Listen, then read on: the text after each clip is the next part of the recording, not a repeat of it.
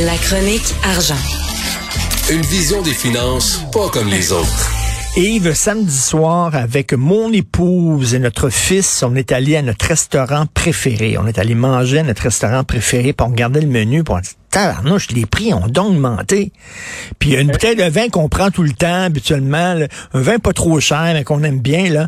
Puis là, il était comme 25 pièces de plus, 20 pièces de plus. On dit, coudon, qu'est-ce qui s'est passé ici? Ben, c'est comme ça, ça augmente partout.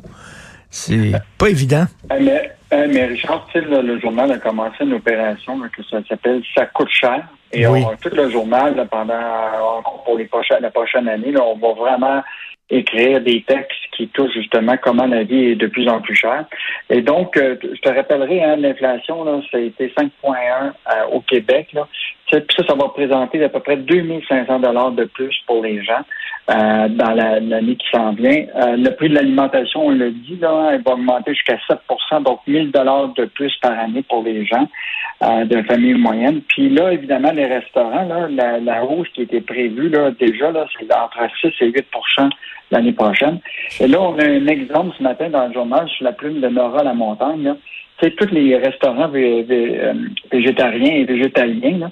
Moi, ma fille est, végétarienne, puis je peux te dire que ça va coûter pas mal plus cher. Là. Il y a quelqu'un qui, lui, il tient euh, compte de tous les prix par gramme de 244 ingrédients qu'il y a dans la composition de ces, ces recettes. Puis là, il voit les prix, là.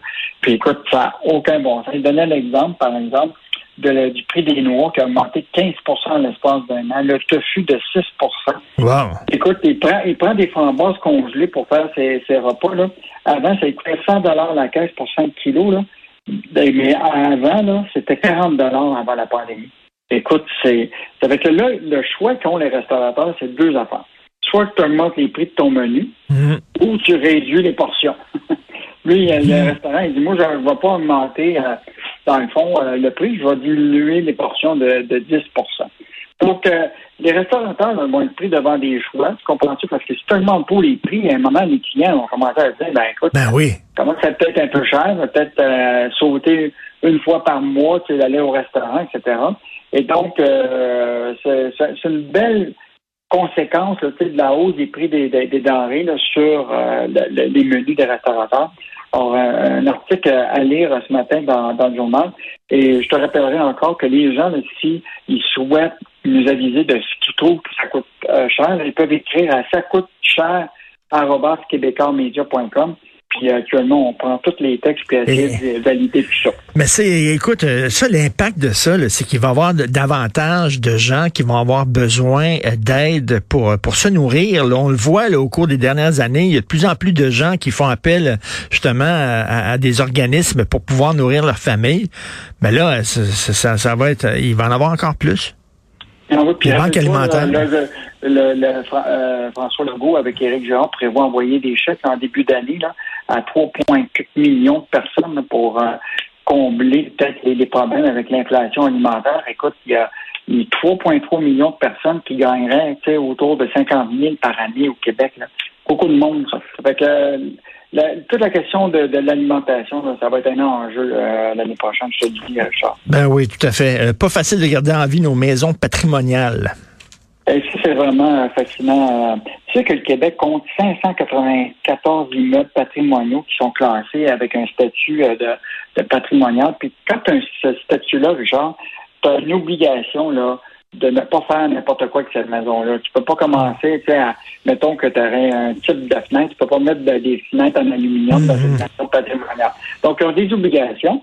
Donc, en plus de ces obligations-là, imagine-toi, les compagnies d'assurance, là, charge un prix fou à ces gens-là.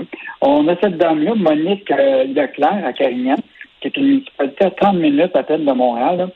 Elle, depuis 50 ans, elle a une maison là, qui a été construite en 1785. Elle est belle en maudit, sa maison, à la photo. Elle là. Est belle. Quelle belle maison. Une fois, elle dit J'ai juste un rêve dans la vie, c'est d'être déclassée. Pourquoi? Parce qu'elle ne trouve pas, elle ne peut pas l'assurer. C'est ça. Ben, en fait, elle est assurée, c'est-à-dire que les prix augmentent. Écoute, en 2019-2020, sa police lui coûtait 3 000 par année.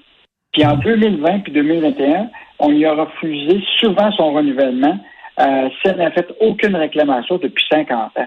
Puis là, de pas d'assurance, ben là, tu n'as pas de prêt hypothécaire, etc. Or, euh, ce qui est intéressant, elle a fait trois ans d'appels téléphoniques, puis elle a fini par trouver une solution. Imagine-toi, quatre assureurs ont accepté de partager le risque. Ah, Chacun oui. le plein prix. Résultat, des courses, 13 000 Plutôt que 3 000 piastres, 13 000 Oui. par année. Ouais. Mais là, c'est réparti ça. Dit c'était un cauchemar. hein. Euh, puis, euh, donc, tu sais, la solution peut-être, euh, tu sais, des, des, des assureurs, puis même avec le gouvernement, là, je sais que son fils, Olivier Leclerc, là, demande euh, officiellement de déclasser la, la- la maison parce que la, la dame ne peut pas maintenir ses, ses coûts d'a- d'assurance-là. Mais peut-être que le gouvernement pourra regarder, tu sais, à une façon de compenser ces gens-là s'ils doivent maintenir euh, ces maisons-là parce que c'est quand même notre histoire. là. Puis, euh, et en tout cas, moi, je trouve que c'est un beau parcours Ben de oui. combattant ce matin. Ben oui, fait qu'il y en a à un moment donné ben, qui arrêtent euh, qui arrêtent d'habiter dans, dans ces maisons-là, qui les laissent dépérir, puis après ça, ben il faut pas mettre le bulldozer dans une maison patrimoniale. C'est c'est arrivé souvent. C'est arrivé très souvent. Euh, tu veux me parler de ben, cette entreprise-là aujourd'hui, le fournisseur de grands hôteliers et de navires de croisière de Disney, ce sont des Québécois. Oui, hein, c'est quand on dit le, quand le malheur des gens fait le bonheur des autres. Euh, Imagine-toi ces gens-là qui se spécialisent euh, justement dans tous les systèmes de, de matériel électronique pour l'industrie hôtelière à travers euh, le, le Québec, mais évidemment le Canada. Écoute, eux autres, là, évidemment, avec la, la pénurie de main-d'œuvre, de plus en plus, il va y avoir une automatisation dans les hôtels. Euh, évidemment, des portes électroniques, à la réception des bornes, etc. Or, le distributeur LOC International euh, équipe toutes les chambres d'hôtel justement avec des coffres-forts électroniques. La question de, évidemment d'ouvrir les, les. Donc, c'est une entreprise qui s'est fondée en 1988. Euh, écoute, on, apprend ça euh, ce matin de la plume de Jean-Michel Genois-Gagnon. Écoute, ils font des coffres-forts, des serrures, des bornes d'enregistrement libre-service à la réception des hôtels. Et là, imagine-toi, c'est eux autres qui ont équipé Disney Cruise pour des leur, euh, dans, dans, dans leur bateau et dans le bateau de croisière. Et donc, euh, ça, c'est une entreprise du Québec qui ont euh, 15 employés, puis dont le siège social est à Longueuil. Et là, ils ont les- ce qu'ils souhaitent faire, c'est étendre ça au secteur euh, médical. Euh, souvent, sais, dans des hôpitaux, dans des endroits où des, des, des, des- services où l'électronique va peut-être prendre plus de la place compte tenu qu'on va manquer de monde. Donc, un, bel exemple de- d'entreprise du Québec, là, tu sais, que devant, euh, tu sais, euh, souvent, il y en a qui lancent pas la serviette. hein. Hum. Ils sont Mais- mais- entrepreneurs puis ils se disent, euh, tu sais, nous autres, là, malheureusement, on voit une opportunité et ils l'ont faite euh, pendant la Il y a plein d'entreprises comme ça là, qui sont on- ce qu'on pourrait dire là, sous le radar, hein, qu'on les connaît pas, on connaît pas leur nom, puis tout ça, mais c'est des entreprises souvent là, qui ont des gros succès, qui, euh, qui qui font affaire avec plein de pays à l'étranger, puis c'est on les connaît pas, on, c'est pas des couches tard, c'est pas des, des, des, Saint-Hubert, c'est pas ci, c'est pas ça, mais sauf que ça marche leur affaire.